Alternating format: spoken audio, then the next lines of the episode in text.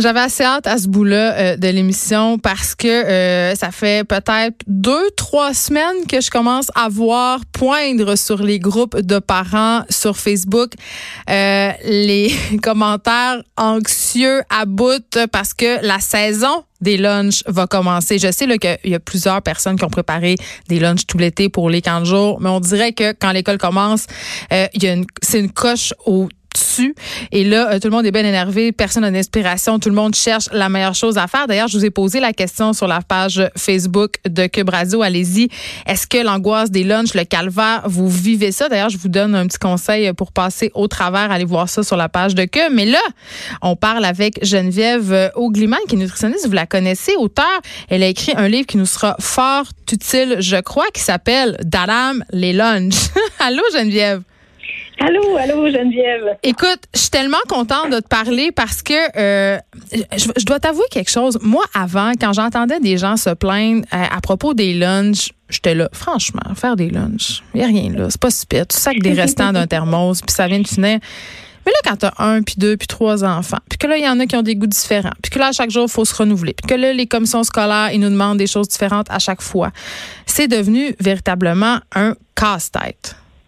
Ah oui, vraiment. C'est la bête noire de bien des familles, vraiment, vraiment. Puis euh, c'est lourd parce qu'on n'a jamais le goût de faire les lunchs. C'est, c'est compliqué. Puis en même temps, ben, le soir, on est fatigué, on n'a pas le goût. Le matin, on est pressé, on n'a pas le goût. Mais c'est, c'est important parce qu'il faut manger, puis on veut euh, on veut offrir un bon lunch à nos enfants. Puis c'est ce casse-tête-là que j'ai voulu euh, solutionner avec mon nouveau livre. C'est pas juste des recettes, c'est une, méthode, c'est de l'organisation, c'est des trucs pour que les lunchs s'intègrent mieux dans le quotidien, pour que ça tourne moins carré. Ben c'est ça, Geneviève, parce que moi. Euh, parfois, au début de l'année, là, on est toujours bien motivé. Si on le sait, là, on a la fièvre de l'automne. Là, on fait des lunchs nutritifs, on met de la variété on fait même des petits légumes en forme de plein d'affaires. Puis là, arrive le soir où tu ouvres le maudit boîte à lunch, puis ils n'ont rien mangé. c'est démotivant, tu sais. C'est démotivant. Ils veulent juste du macaroni au fromage. C'est juste ça, puis des pâtes au pesto. Aide-moi, fais quelque chose. Ben, un truc, là, c'est de les, faire participer à, dans la préparation des lunchs. Puis ça, ça peut être à différents degrés. On peut pas les, euh, on peut pas leur les tanner non plus, là, parce que des, ben, des fois, c'est long, là, quand ils ont quatre ans. Là, ça prend trois heures et demie couper une carotte, là. Exact. Puis la participation n'est pas nécessairement dans l'exécution du lunch, parce qu'on veut que ça roule puis on veut que ce soit rapide, mais dans la dans le choix du lunch, dans dire ok qu'est-ce que qu'est-ce que tu veux manger, choisis. Puis euh, j'ai fait j'ai fait exprès dans le début du livre, il y a un index illustré. Toutes les recettes sont regroupées en images. Puis il y a bien des familles qui m'ont dit que c'était utile parce qu'ils peuvent euh, ils peuvent composer un peu le menu du lunch avec leur famille, avec les enfants. On met des, on prend un crayon de plomb, puis là ça s'efface. On peut mettre des, des étoiles, on peut encercler. Puis, puis euh, quand l'enfant a choisi, il est assez orgueilleux pour pas bouder ce qu'il a choisi ou pour pas pour euh, euh, pas se contredire. Puis ça marche dans bien des familles, ça, le fait d'impliquer euh, son enfant dans le choix. Puis on peut guider le choix en fonction du contenu du frigo. Là, dire ok, regarde, j'ai du poulet. Qu'est-ce que tu veux que je fasse avec ce poulet-là? Est-ce que je fais ça? Est-ce que je fais ça? Est-ce que je fais ça? Cette salade de poulet-là, ce sandwich au poulet-là, et, et, finalement, ça marche. Ça, ça, nous, ça nous sauve du temps pour trouver quoi faire. Et ça nous sauve le casse-tête de, vider une boîte à lunch pleine à la fin de la journée. Mais là, je t'écoute, Geneviève Augliman, parler d'enfants au singulier. Qu'est-ce que tu veux? Qu'est-ce que tu aimes? Mais nous, parents multi-enfants qui en avons trois, quatre, cinq, moi, je peux pas faire choisir à mes enfants chacun qu'est-ce qu'ils veulent dans leur boîte à lunch. C'est impossible. Je suis pas un buffet, là.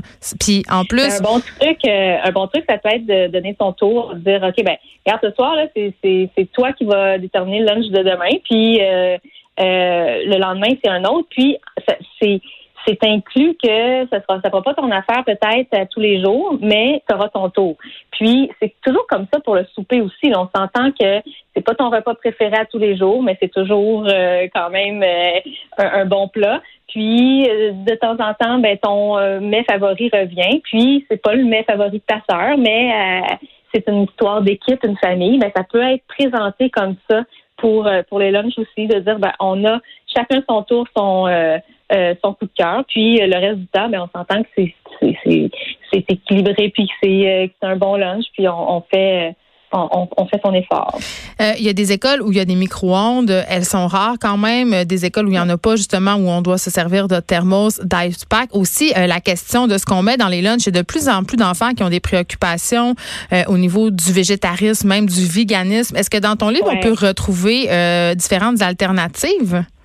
Ah oui, il y a tout ça. par exemple, les boîtes à lunch thermos, là, parce que les micro-ondes, c'est en voie de disparition. Ça causait tellement de problèmes dans bien des écoles. Euh, la longue file d'attente, euh, les plats qui étaient encore congelés. Les plans en fusion. Euh, oui, oui, c'est assez difficile à gérer. et puis, il y a des écoles qui en ont carrément pas. Puis aussi, toutes les familles qui, qui travaillent sur la route ou qui travaillent sur des chantiers. Bref, les thermos, super euh, intéressant pour manger chaud, pour manger un plat réconfortant sans que ce soit euh, toujours un sandwich euh, salade. Puis j'ai pensé à des recettes qui passent directement de la mijoteuse au thermos. Fait que le soir, on met tous les ingrédients dans la mijoteuse, ça fonctionne pendant la nuit, ça travaille pendant qu'on dort, on se lève le matin, tout est chaud, on peut transférer ça directement dans le thermos, pas besoin de réchauffer là, une recette qu'on aurait préparée à l'avance. Oh que ça, ça me parle. Parce que justement, ça, crée, ça crée des restants de la veille. À un moment donné, ça peut devenir monotone pour les pauvres petits palais qui doivent se taper ça, euh, qui doivent manger des restants de dinde trois jours de suite. Parlons collation, euh, parce que ça aussi, euh, ça semble compliqué pour bien des parents, dont moi, si on veut pas tomber dans la collation trop sucrée, parce qu'évidemment, la plupart des collations qui sont vendues en épicerie sont malheureusement souvent très grasses et très sucrées. Qu'est-ce qu'on met puis combien on en met? Ben, on, bon, le, combien on en met, euh, ça, ça varie vraiment beaucoup euh, d'enfant à l'autre parce que, selon l'appétit de notre enfant, on connaît, il y a des enfants qui bougent beaucoup puis qui ont un grand, grand appétit, on peut en mettre un peu plus.